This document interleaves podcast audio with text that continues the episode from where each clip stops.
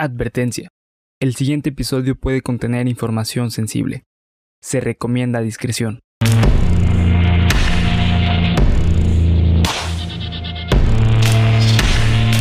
Cuéntamelo de nuevo. Estás escuchando Cuéntamelo de nuevo, parte de Geek Supremos para YouTube y Spotify.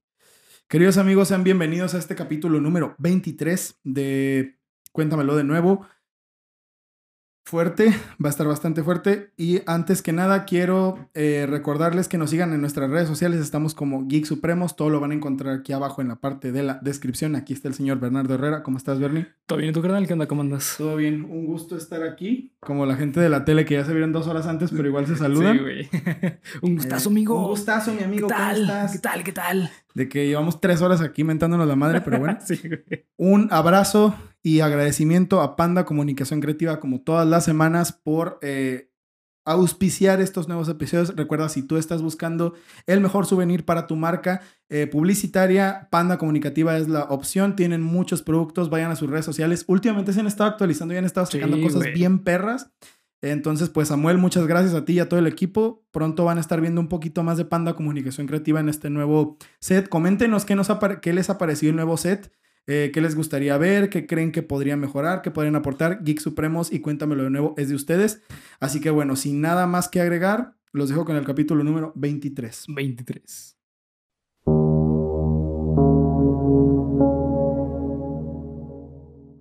Bienvenidos a Cuéntamelo de nuevo, el podcast en el cual semana a semana los llevaré a ustedes y a mi amigo y compañero Bernardo Herrera. A través de historias, perdón, güey. No me fijé, güey, es que estaba bien clavado, güey. A través de historias, leyendas, cuentos y creepypastas tan increíbles que te harán y nos harán decir. Cuéntamelo de nuevo. Ah, güey, era la repetición, ¿viste? Eco, eco. ¿Hasta dónde, Bernie, estarías dispuesto a llegar para sobrevivir? Ah, cabrón. Dime lo peor que harías para sobrevivir. Y es una pregunta que muy seria y yo quiero que todos los que nos están oyendo y viendo eh, se la hagan. ¿Qué es lo peor que harían para sobrevivir en una situación de riesgo? Ahorita rápido pensando. Ah, yo creo que si es necesario empezar a comerme partes de mi cuerpo, güey. Así de cabrón, Sí, sí, comerte sí. partes de tu propio cuerpo. Sí, güey. Así que, que digas, ya, güey, es lo único que tengo que hacer que me garantiza poder vivir unas horas, güey. Lo haría, güey. Ok, estuvo fuerte esa respuesta, no esperaba que fueras a decir eso. Bueno, ya quiero que tengan esa pregunta en mente mientras les relato el caso del día de hoy, ya que a mi parecer personal es uno de los peores incidentes de la, de la aeronáutica, discúlpenme, en la historia. Ya andas como yo, güey. Ya, güey, es que se pega. sí, güey. Ya que, ah, bueno, es que ustedes no lo han visto, güey, pero el viernes van a entender. Sí, güey. Ya que además de cobrar vidas humanas, llevó a otras a tal punto de sacar sus instintos más animales con tal de sobrevivir en un momento tan, pero tan difícil. Ok, ya hablamos de qué es lo que harías para sobrevivir, pero ahora vamos poniéndonos en contexto, ¿no? ¿Qué haríamos? Imagínense esto, vamos en un avión, en un viaje, el viaje de nuestras vidas, ¿no? Vamos a hacer lo más chido que podamos lo más bacán, lo más bonito, lo más genial que podamos sí. hacer. Es que no sé quién nos está escuchando, Sí, güey. ¿verdad? De nuestras vidas. Este es el viaje de mi vida. Y se cae el avión en el que van. Y la única supervivencia que les queda es comerse a sus amigos o familiares. Verga. ¿Estarían dispuestos, estarías dispuesto a llegar a tanto? Fuck, güey. Fíjate que yo creo que la razón por la cual yo te dije que a mí mismo, güey, es justamente para evitar hacerlo con Yo, alguien más. yo güey. pienso exactamente lo mismo. Sí, güey. Yo pienso exactamente lo mismo. Si fuera con un familiar y se cae el avión y soy el único que sobrevive, yo creo que preferiría morir. Sí. güey. Definitivamente preferiría morir ah, antes de recurrir a algo así. El caso del milagro de los Andes, para mí, es el caso más impresionante y más fuerte de un accidente de avión. Y estoy seguro de que a todos nos va a hacer decir, Cuéntamelo cuéntamelo de de, nuevo". nuevo. Esta vez sí. Comienzo. Desde aquí empieza lo bueno. Pongan atención. Así, no he dado ninguna premisa, bueno, más que esta, ¿verdad? Esto ya fue una premisa, pero no he dicho nada del caso, así que atención. El caso del milagro, ah, perdón, el accidente del avión 571 de la Fuerza Aérea Uruguaya comienza con un equipo de rugby uruguayo llamado All Christians. All Christians, yeah. Que iba a disputar un partido en Chile contra el equipo All Boys. El presidente del club uruguayo contrató una aeronave de la Fuerza Aérea Uruguaya con pilotos altamente capacitados para hacer el vuelo. Julio César Ferradas, capitán de la Fuerza Aérea, piloto altamente experimentado en cruzar la cordillera de los Andes, y el piloto en turno, eh, Dante Héctor Lagurara, quien era un piloto, un piloto experimentado, pero apenas en reconocimiento de la ruta. Eh, estamos hablando de que íbamos eh, de Uruguay a Chile. Si ustedes se sitúan en un mapa del mundo Sí. eh, y lo están viendo de frente a México, Uruguay está del lado derecho, pegado a Argentina, más hacia el Océano Pacífico, eh, perdón, más hacia el Océano Atlántico, y el Pacífico, que es el que está más pegado a Chile, es donde está, bueno, Chile, por supuesto, y en medio de Argentina y Chile está la cordillera de los Andes Sí. que es una, una serie de cadenas, un- una serie de montañas eh, de mucha altitud, donde nieva muy cabrón, es un lugar muy extremo del mundo que está separado por un desierto, ¿no? O sea, Sí. la zona de la cordillera de los Andes es desierto, montañas y para Y- usted de contar, ¿no? Sí, güey, está encagado en la zona. Es una zona muy fuerte de... Sí. de es una zona muy, muy difícil del mundo. Sí, ¿no? güey. Entonces, quiero que también pensemos en esto. La aeronave transportaba 45 personas, de las cuales 5 eran tripulación y 40 eran pasajeros, entre miembros del equipo, familiares y amigos. El 12 de octubre del 72 salía el vuelo desde el Aeropuerto Internacional de Carrasco, en Uruguay, sin ninguna complicación.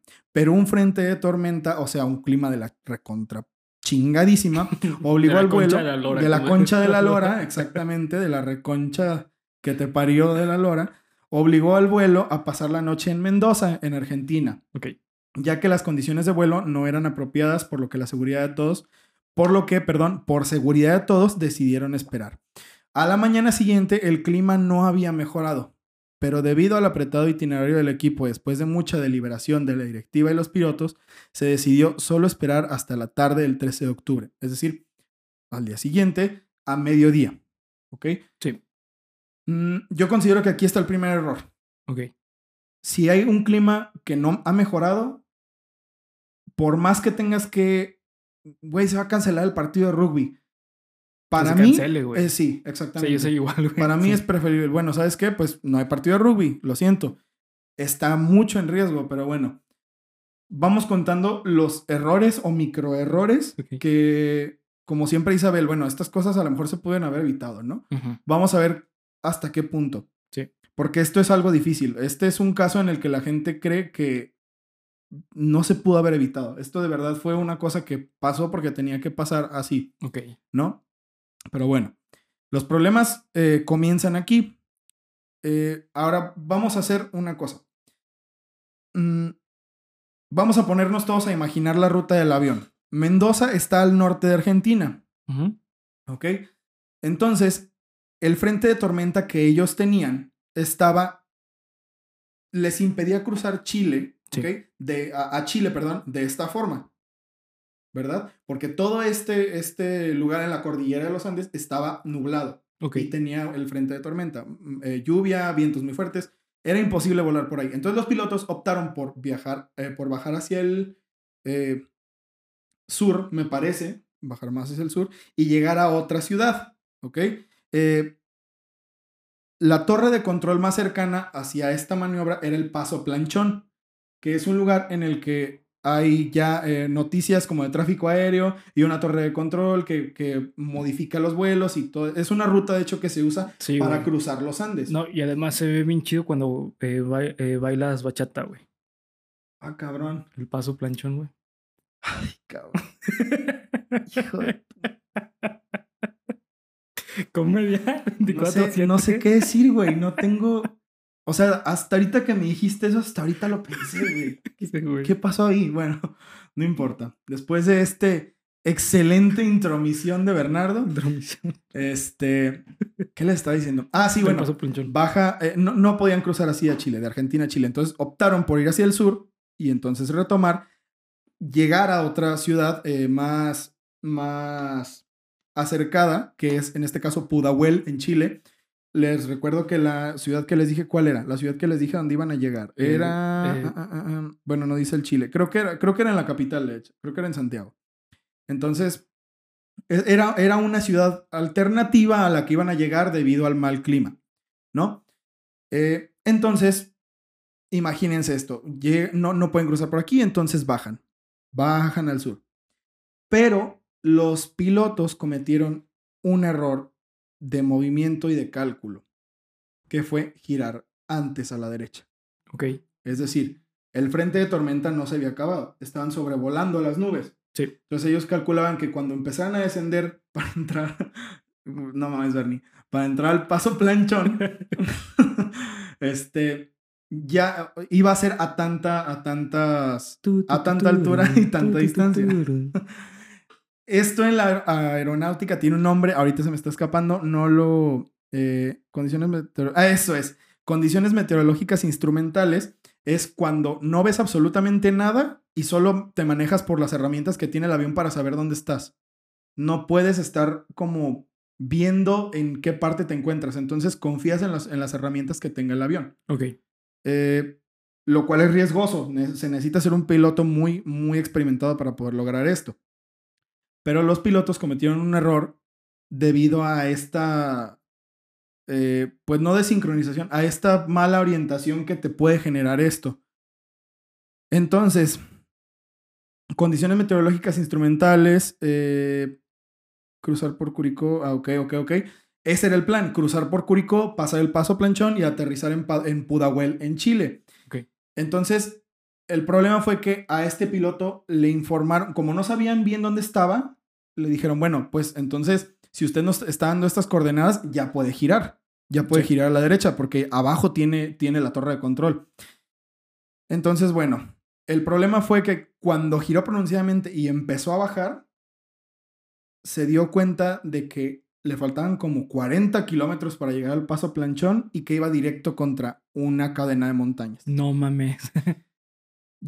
Imagínense eso. Bajo el, bajo el avión, soy el piloto, y lo primero que ve, o sea, lo que yo me espero ver es la torre de control y las pistas Sí, de claro. aterrizaje mm, de, de ese lugar en específico.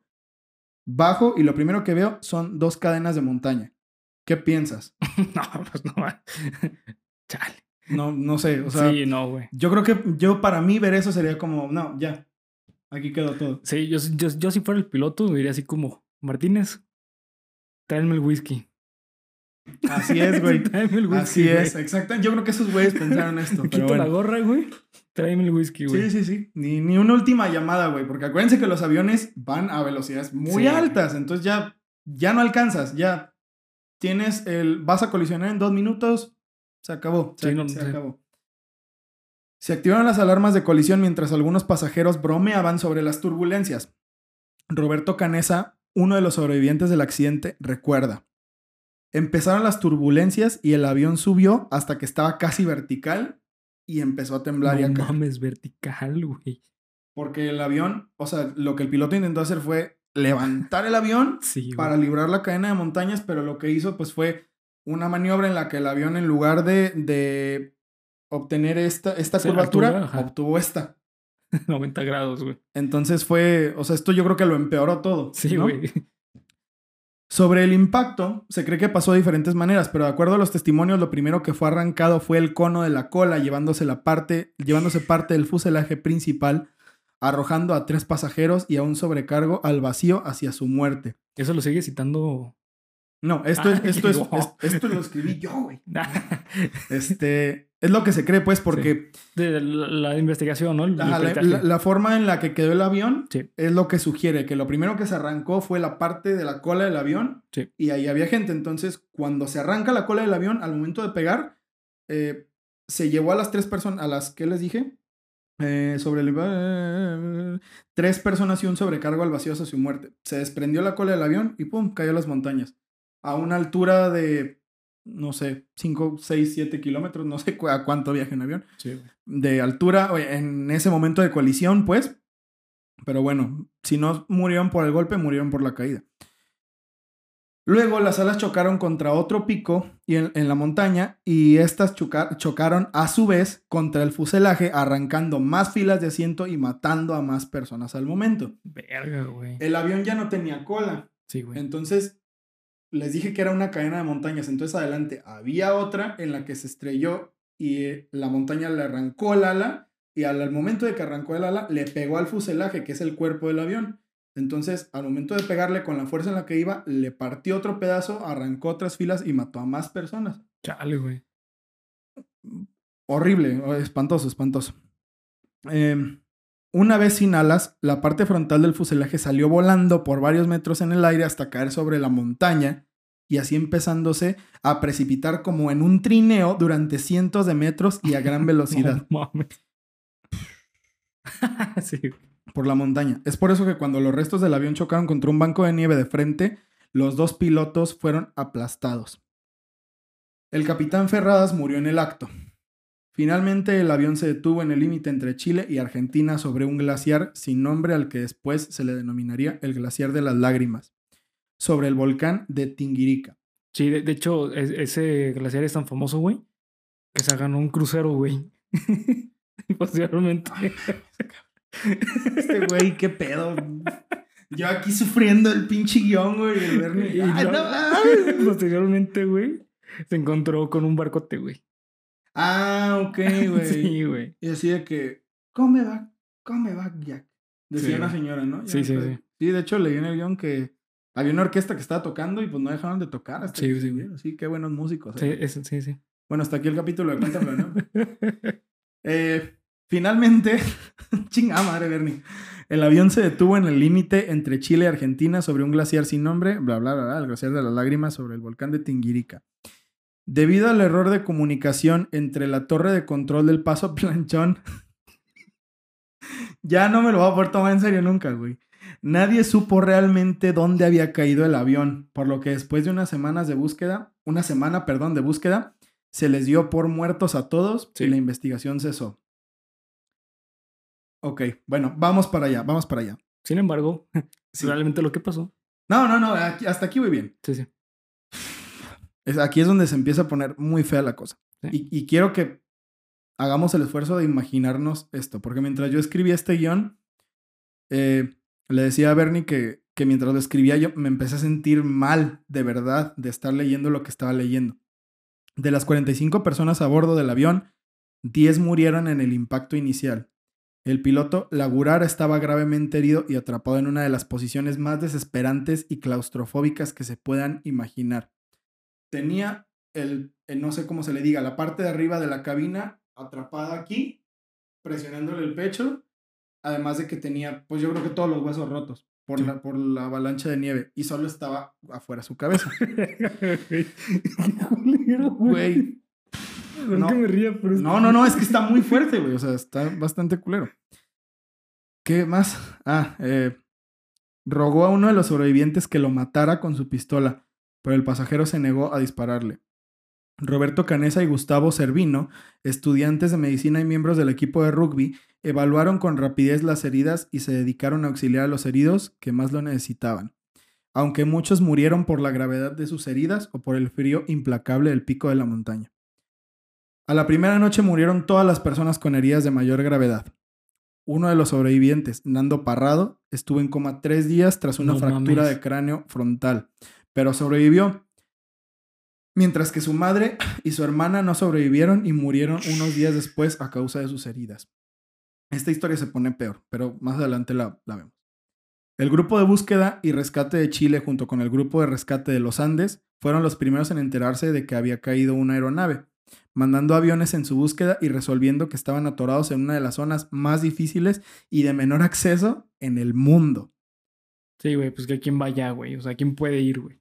El grupo de rescate de los Andes. Que el grupo de rescate de los Andes te diga, güey, no tengo ni idea de dónde estás y la verdad entrar a donde estás es imposible. No mames. Se, se acabó, güey, o sea, Sí. se acabó. Al día siguiente, aviones de Argentina, Chile y Uruguay se enfrascaron en una ardua búsqueda del avión y estuvieron monitoreando los lugares cercanos al impacto. Cuentan los sobrevivientes que en el fuselaje blanco del avión, en un intento desesperado, intentaron escribir con maquillaje un gran SOS para que los rescatistas pudieran dar con ellos, lo que fue imposible, y ellos solo veían desesperanzados cómo los aviones sobrevolaban su ubicación sin percatarse de su presencia. Es decir, estaban viendo a los aviones arriba de ellos. No mames, qué puto y estrés, güey. haciéndoles las señas y haciendo todo lo que podían y no los vieron por una semana entera. Por una semana entera.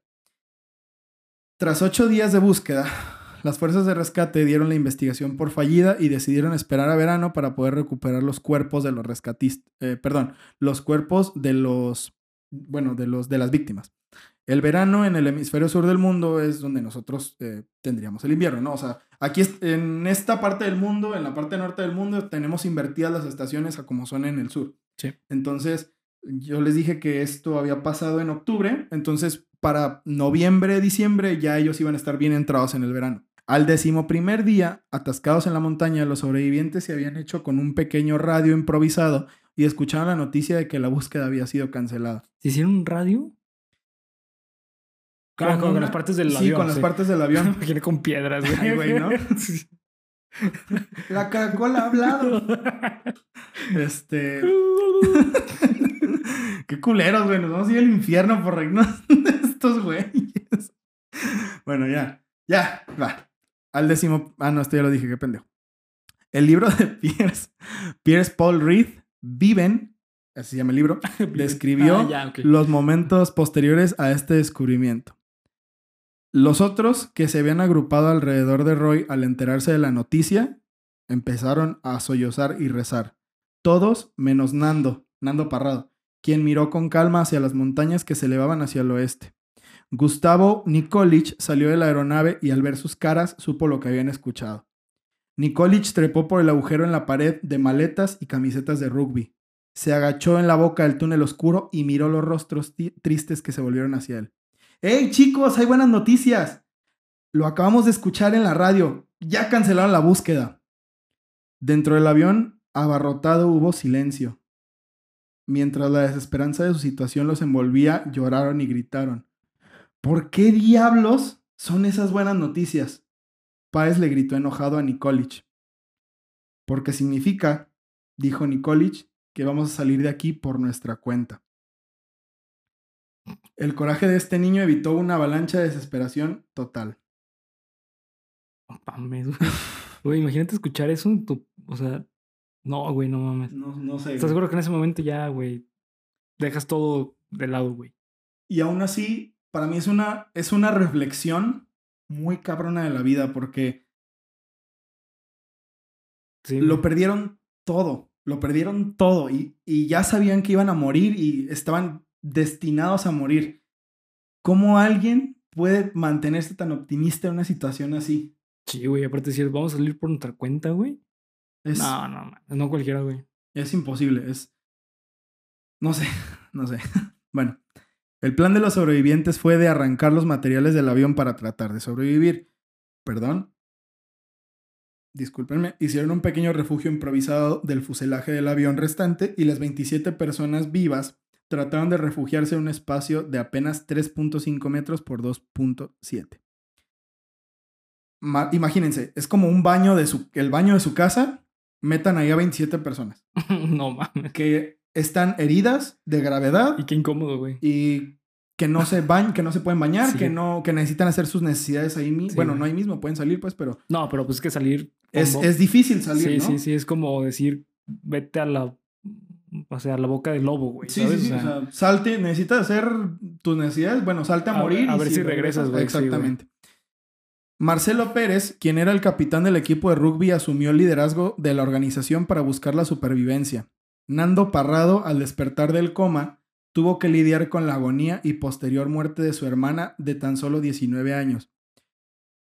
Ah, damn it, güey, esto es difícil de leer. Y de su madre, quien fue de las primeras en morir. Las cosas no mejorarían, pues después de muchos días las raciones de comida se acababan. Incluso hubo quienes solo comían un cacahuate con chocolate para tres días, no mames. por lo que tuvieron que recurrir a la antropofagia, es decir, comerse a los muertos que estaban conservados por el frío. Al principio fue impensable para ellos, pero conforme el hambre y el frío los desgastaban, decidieron secar los cuerpos al sol para hacer una especie de cecina humana. Nando Parrado protegió los cuerpos de su hermana y mamá, a quienes nunca se comieron. Güey, dame, no, ah, está muy fuerte esto. Güey. Uf. Bueno, Perdón, güey, es que es Sí, güey. muy fuerte, ¿no? Sí, sí, no, güey. Yo me imagino esto. Y no, güey, no, no, no puedo. Güey, es que se acuerdo co- cómo fue el diálogo, güey. O sea, cómo llegaron a decir, Sí, güey, exactamente. A mi mamá y a mi hermano se las van a comer, güey. No mames, no puedo, no puedo ni hablar, No, güey. Siento. Sí, güey. Ok.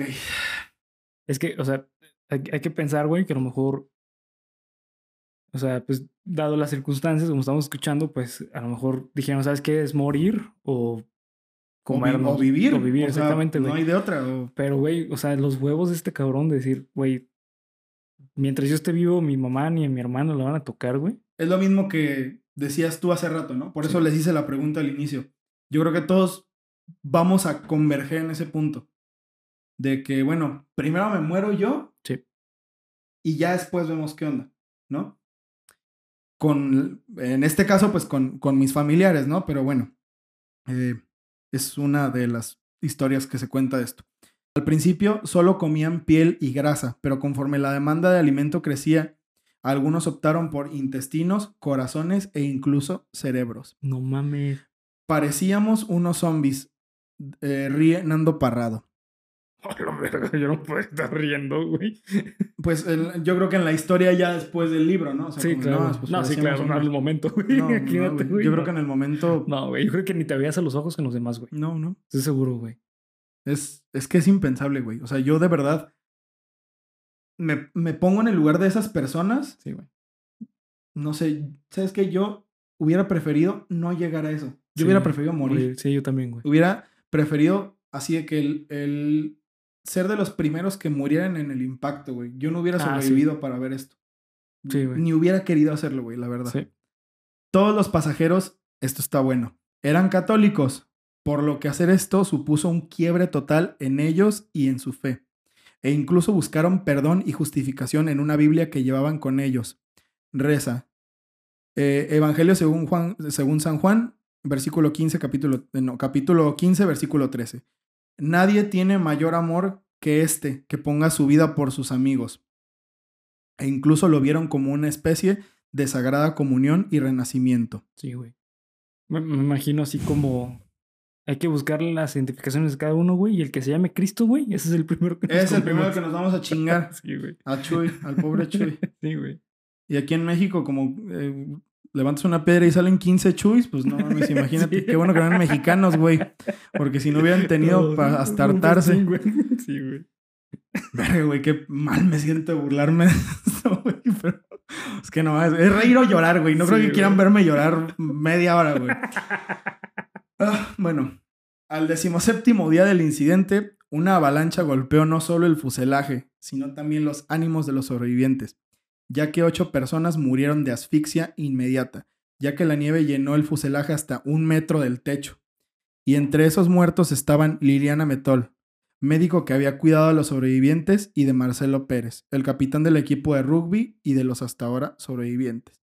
Liliana Metol era la madre, la mamá que necesitas en un momento así.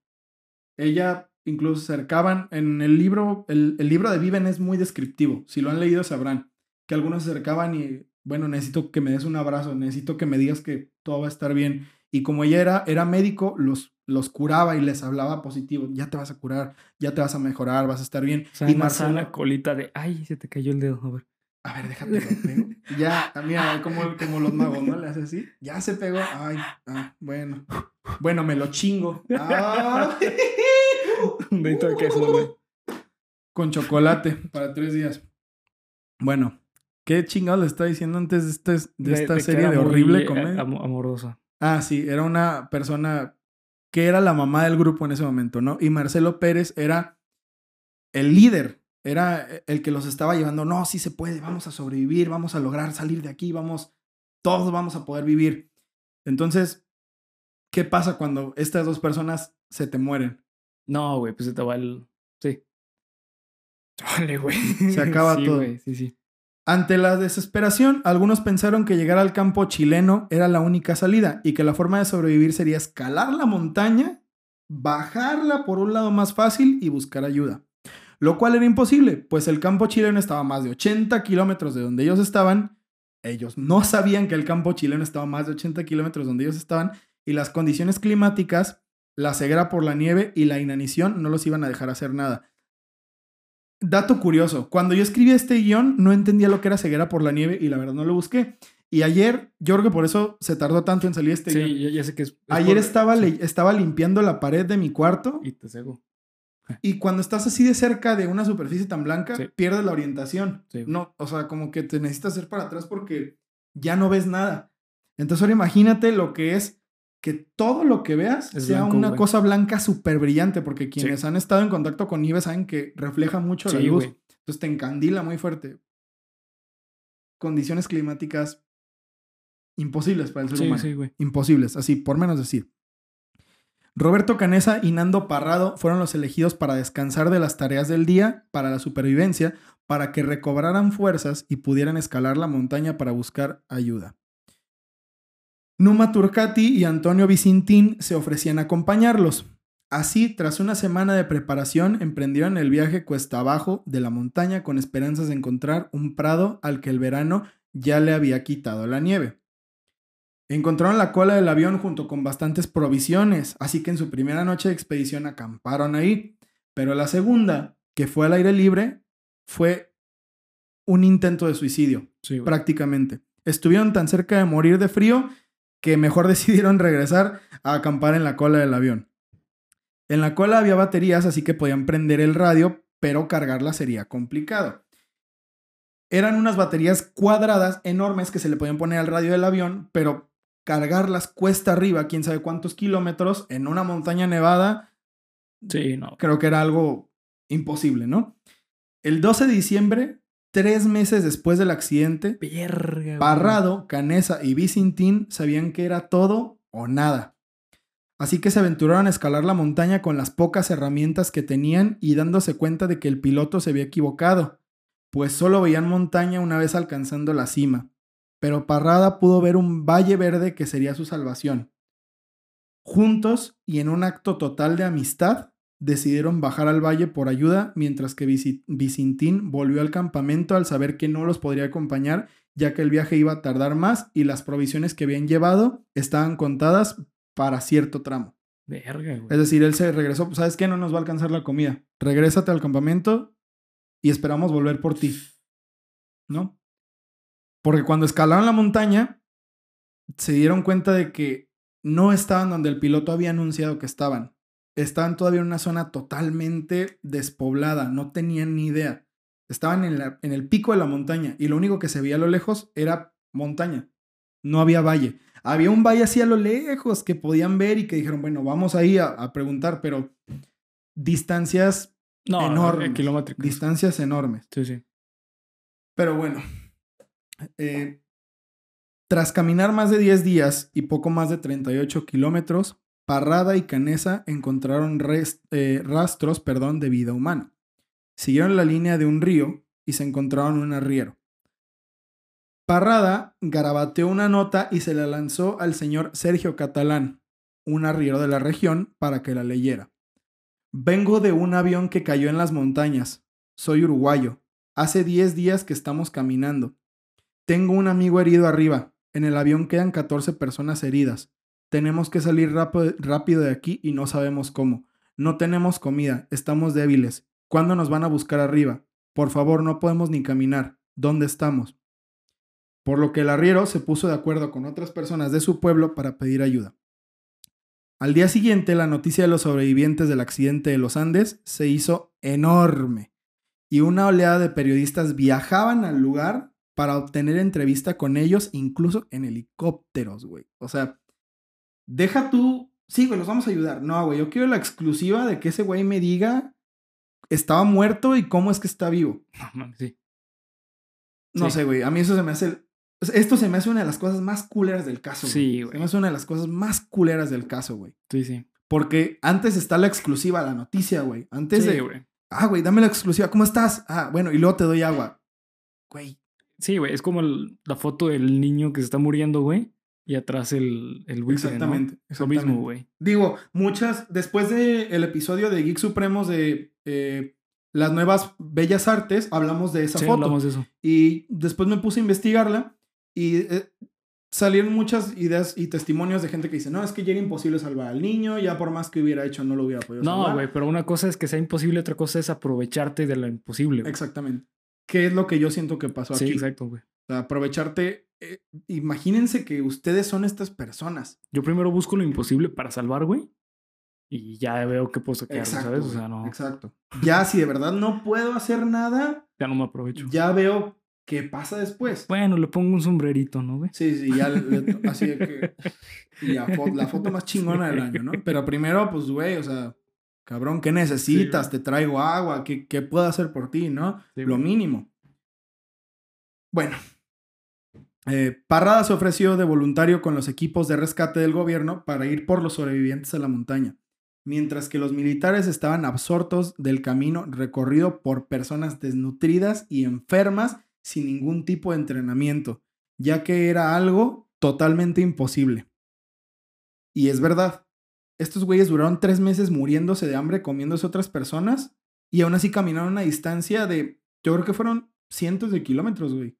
Caminar durante 10 días. Sí, güey. Si, 10, si diario caminas 10 kilómetros, pues en 10 días ya caminaste 100 kilómetros o un poquito más, 11 kilómetros al día, 12 kilómetros al día.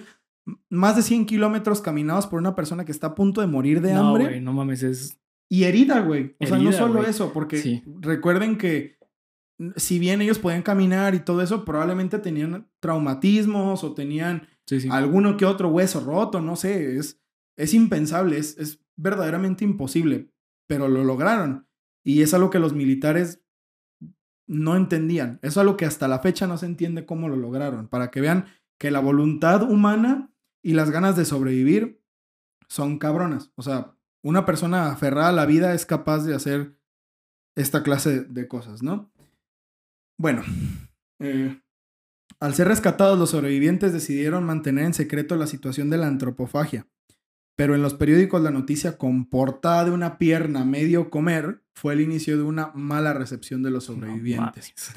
Vuelvo a lo mismo. Putos periodistas De amarillistas. mierda, güey. Todos los que son así, muéranse, güey. Todos los periodistas que buscan la nota por sobre todo. Sí, güey. Esas personas no son periodistas, güey. Esas personas son unos oportunistas de mierda Sí, güey. y ojalá que todas esas cosas eh, desaparecieran de la faz de la tierra. El alarma y todas esas pendejadas y esas cosas que se burlan de, de o, o que muestran como de manera muy oportunista las cosas tan desafortunadas. Güey, el, el, el periódico El Metro. Las, las espe- los espectaculares del metro es como. eh, iba rápido de casa y no se esperaba estrellarse, güey, Sí, ¿sabes? güey. O sea, y ni siquiera son así, güey. o sea, a veces güey. se pasan de lanza con sus encabezados, güey. Una vez vi uno de que decía cumpleaños electrizante.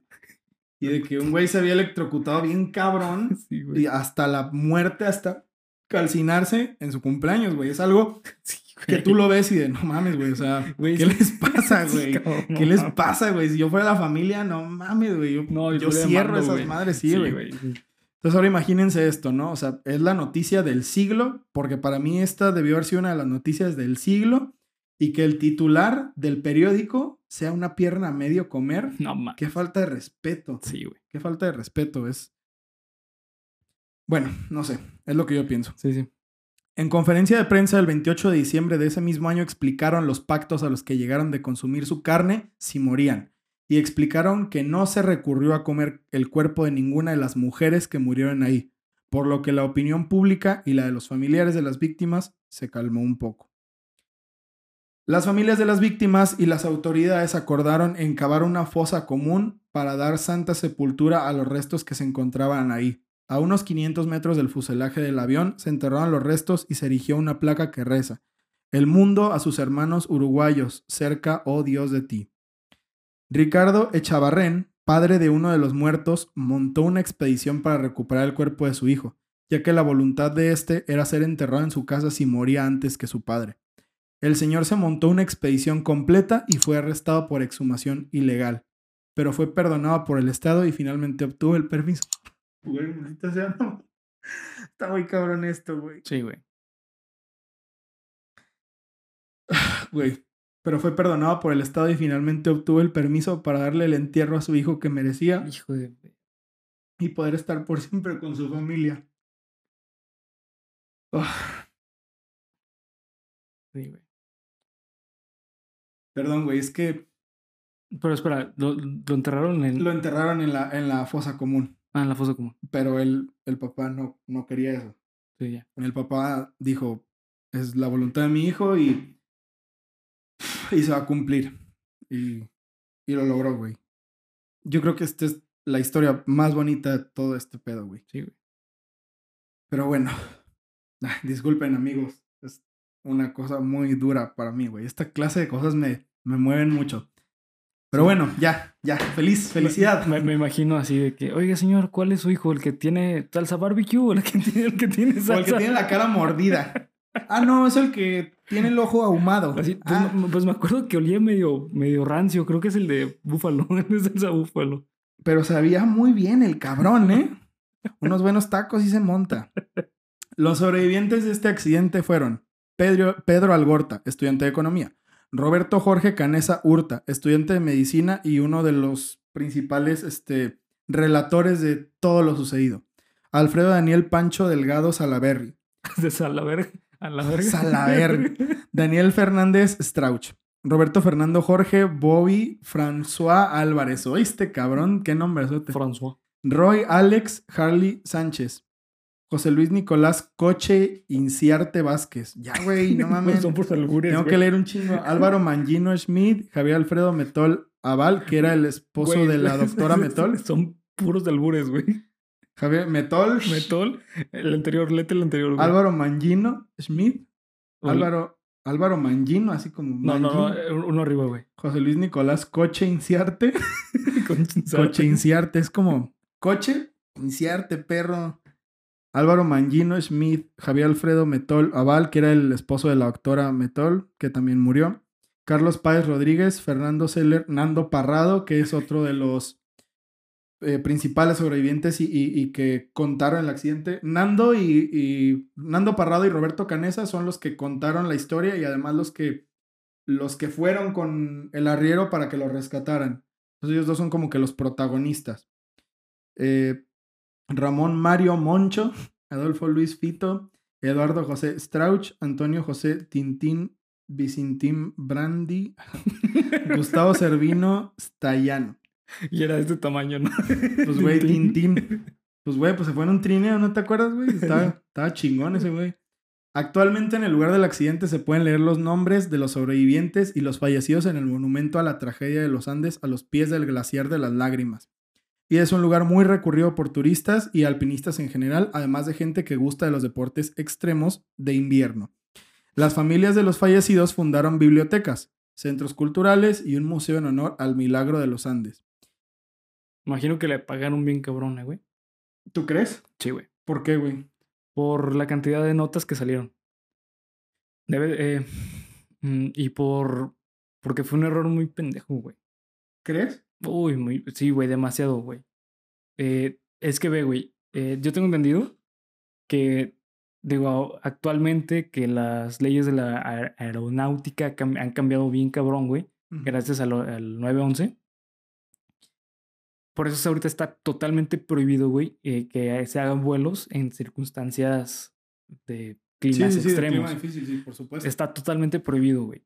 Eh, entonces yo creo, güey, lo que yo creo es que a los, mm, a los familiares directos, padres, este, hijos y, pues sí, padres e hijos, bueno, y madres, estoy seguro que les pagaron muy cabrón, güey.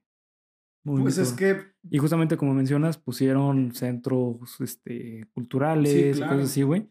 Yo creo que fue con, con esa lana. güey. volviendo a lo mismo es la para mí esto en su momento debió de haber sido la noticia del siglo, Sí, güey. Porque volvieron de la, de la muerte. Sí, literalmente sí, vol- sí. volvieron de la muerte. Sea, tres bueno, no meses, literalmente, no mamen, pero No, volvieron- pero de ser oficialmente considerados como personas Exactamente, muertas, sí, a eso me refiero. O sea, todos los dieron por muertos, incluso pues las leyes, o sea, estas personas ya murieron, recuperaremos sus cadáveres. O sea, ni siquiera, ni siquiera es como, ah, bueno, a lo mejor alguien se salvó, vamos a ver si hay sobrevivientes. No, güey, ya que se hayan muerto todos, vamos a ver qué onda con sus restos. Sí, güey, es que imagínate, o sea, la aerolínea, güey. O sea, pinche demandota que les llegó cabroncísima, güey. Imagínate que tu familiar de repente te dicen, oye, ¿sabes qué? Ya está muerto, güey. Y de repente llega, güey, y viajó antes, este, por, no sé, por Aeroméxico, güey. No mames, Aeroméxico se tiene que mega cuajar en dinero para pagarte algo, güey. Es un problema porque, bueno, es un avión, era un avión de la Fuerza Aérea. Ah, no, entonces yo creo que más, güey. Entonces, eh, yo no sé si Por ser el privado, gobierno güey, los por- protegió de alguna gobierno. forma. Yo creo que sí, güey. Probablemente, pero de cualquier manera no creo que la noticia del siglo, a mi parecer, haya pasado así desapercibida. Sí, como, güey. pues bueno, volvieron. Legalmente, güey, sí, no, legalmente hay muchos pedos, güey. Sí, un, un chingo. Sí, O sea, sí. muchísimos, demasiados. No es, no es solo de, bueno, ¿qué creen? ya lo encontramos. O sea, no, güey. Oigan, ¿se ¿Con acuerda de cuánto? su... No, no, ah, ya lo encontramos, güey. Nomás que ahí tiene como que unas mordiditas en el brazo, pero, pero está bien, el cabrón está toncho, está fuerte, pero. No, güey. O sea, ¿con cuántas de esas cosas tienes que lidiar después? O sea, imagínense el, el estrés postraumático que le queda a los, a los sobrevivientes. No, güey, no mames, no olvídate. Es un proceso muy difícil, güey, porque de hecho eh, lo que más, mm, lo que se ha encontrado que más les ayuda a personas que están en situaciones de ese tipo o que vivieron situaciones de ese tipo es hacer grupos de personas que también vivieron situaciones adversas, güey. Ok. Pero, güey, normalmente es como, ah, pues es que vi morir a mi madre, por un ejemplo, ¿no? Chocamos y vi morir a mi madre. Y otro, otra persona a lo mejor está en una situación más o menos parecida, güey. Pero, vato, un grupo que diga, ah, es que yo vi cómo se comían a mi padre o, o cómo se comían a la persona que estaba cotorreando en el avión, güey, a mi amigo de toda la vida, ¿con qué lo puedes no, es que no güey? puedes, es que no puedes. Es que vuelvo a lo mismo. Por eso a mí me hace llorar esta madre. Pónganse en esos lugares, güey. Yo creo que no estoy diciendo que sea lo único, Sí. que sea el, el peor sufrimiento del mundo, porque ¿quién define peor o, Sí, que- o que es- que es- menor, ajá, o menor sí. sufrimiento, no? Sí, claro. Eso es imposible. Cada quien tiene un sufrimiento determinado a su manera y mm, todos los sufrimientos son diferentes. Pero esto, para mí es el infierno. Sí, güey. Para mí es una de las, mm, no sé, o sea, yo, yo puedo imaginar cosas que también sean terribles. No voy a decir que peores ni mejores.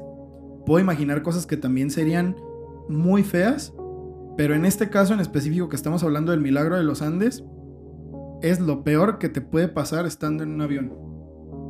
Caerte, Sí, que se mueran todos los que van contigo, todas las personas que son importantes para ti y tener que comértelos para vivir. Yo te puse algo peor, güey. A ver, Que en el vuelo a ver con qué pinche mamá vas a salir. esté Lady Gaga, güey. Ah, güey, a mí se me cae bien Lady Gaga, güey. Que esté Yoko Ono, güey. Sí no mames, hijo de su puta madre. Yoko ¿no? No, pues no mames, güey. No, ¿sabes qué? Órale, muérdele, perra. ¡Ay! ¡Woo! ¡Yeah! Sí, Yoko Ono, chinga tu madre. La neta, tú separaste los Beatles, joder. Sí, güey. Bueno, la historia más impactante que he leído sobre un desastre aéreo hasta la fecha. Una historia que estoy seguro que te va a hacer decir, y como a mí me hizo decir durante muchos años desde que por primera vez supe de ella, cuéntamelo de nuevo. Ese es el caso de el milagro de los Andes. Llevaba mucho tiempo queriendo traer el Sí, güey, me guion. acuerdo. Y bueno, aquí está. Eh, yo creo que la siguiente vez que escriba algo así, voy a prepararme mentalmente mejor porque no me gusta llorar, güey, así, porque estas cosas, güey, es muy fuerte, pero bueno, es una cosa que a mí, este caso me apasiona porque me hace reflexionar mucho sobre mi propia vida. Sí, güey. No es de esas cosas que, ay, güey, qué feo, y ya, no, o sea, es, es un punto de quiebre total. Sí, es impensable, güey. Es lo, que- lo de la religión, güey Sí, güey. pensar lo de la religión, de que ellos lo veían como un, como un bautizo, como un renacimiento, el comerse a otra persona. Pues es, es que se están justificando, güey. O sea, No, no que esté mal. sí, sí, yo no, no, yo no digo, Sí, no sí. digo que esté malo, güey, están locos, sino que. ¿Cómo llegaron a eso? güey? O sea, Exactamente. es como. Exactamente. O sea, esa- eh, sí, es que no fue simplemente como que, bueno, pues tengo hambre, güey. Como que. No, fue un proceso, güey, para que las personas se autoconvencieran de lo que están haciendo es la última salvación, güey. ¿Cómo, ¿Cómo te pones de acuerdo? Es que sabes que yo ni siquiera me imagino eso. No. ¿Cómo te diría, Bernie? Güey, tenemos No, es que no sé ni cómo. O sea, lo pienso y trato de hacer el ejemplo ahorita para. Ya vamos a ejemplificarlo. Oye, güey, Pero ni siquiera Oye, se me oye. ocurre cómo te podría ¿ya decir. viste los chamorros de, No, güey, estás mal, cabrón. de Jorge, güey? Este güey se está pasando. Este güey me quiere destruir. Pero bueno, queridos amigos, eh, no sé cuánto tiempo llevamos de grabación. eh, vamos a ver. Ok, no alcanzo a ver nada. Ah, 51 minutos. Bueno, eh, yo creía que fuera un poquito más corto el capítulo, güey, pero parece que no se pudo. Pero de que fue apasionante, fue apasionante. Esto fue el episodio número 20. Oh, que la 20 pinche no, chingada. 23. Oye, ¿me puedes decir cómo? 23. Bueno, es el 23, de cuéntamelo de nuevo. Gracias a todos por escuchar esta gran historia del milagro de los Andes. Hay muchas películas, hay muchos libros Sí, eh, escritos en, en, eh, como en conjunto con los sobrevivientes para que los lean. Vamos a dejar en Twitter algunas de las recomendaciones de estos libros, los títulos, vamos a dejar documentales en Twitter para que vayan a verlo a Twitter si este, si este tema les, les interesa más. Y pues bueno, pues nada, eso es todo. Como todas las semanas, agradecer aquí a Bernie que esta vez se tuvo que ser mi apoyo emocional, muy cabrón. Gracias, güey, gracias por estar aquí. Te tiro pues, todo, ¿no? y pues a ustedes, como siempre, querido público de Cuéntamelo de nuevo por estar aquí. Coméntenos aquí abajo qué les pareció el caso del milagro de los Andes, si ustedes conocen uno peor o si les gustaría que tratáramos algún tema en específico. Bernie, ¿algo más que quieras agregar? Eh, no, simplemente recuerden seguirnos en redes sociales, que nos encuentran como Geek Supremos en todas las redes sociales. Eh, estén atentos a Twitter porque estamos mucho más activos ya en Twitter de anteriormente. Y también este, recuerden que eh, pues cualquier comentario acá abajo en la sección de comentarios. Y también si nos quieren recomendar tema como dice Polo, pues lo pueden hacer acá abajo en comentarios o en alguna otra red social. Eh, a mí me encuentran como bhr.ruy en Instagram y bhr-ruy en eh, Twitter. Muy bien. Eh, arroba de B5. Estoy muy activo en Twitter últimamente, como que me estoy tramando mucho. Sigan a Geek Supremos. Bernie y yo estamos publicando todo el pinche día en Sí, Twitter güey. de Geek Supremos. Memes, sí. memes. Memes muy buenos, la Sí, neta. la nos hemos rifado, Sí, nos hemos rifado güey. con los memes. Pero bueno, eso es todo, queridos amigos. Muchas gracias por ver el capítulo número 23 de Cuéntamelo de nuevo y nos vemos la que sigue. Disfruten su martes tenebroso. Broso.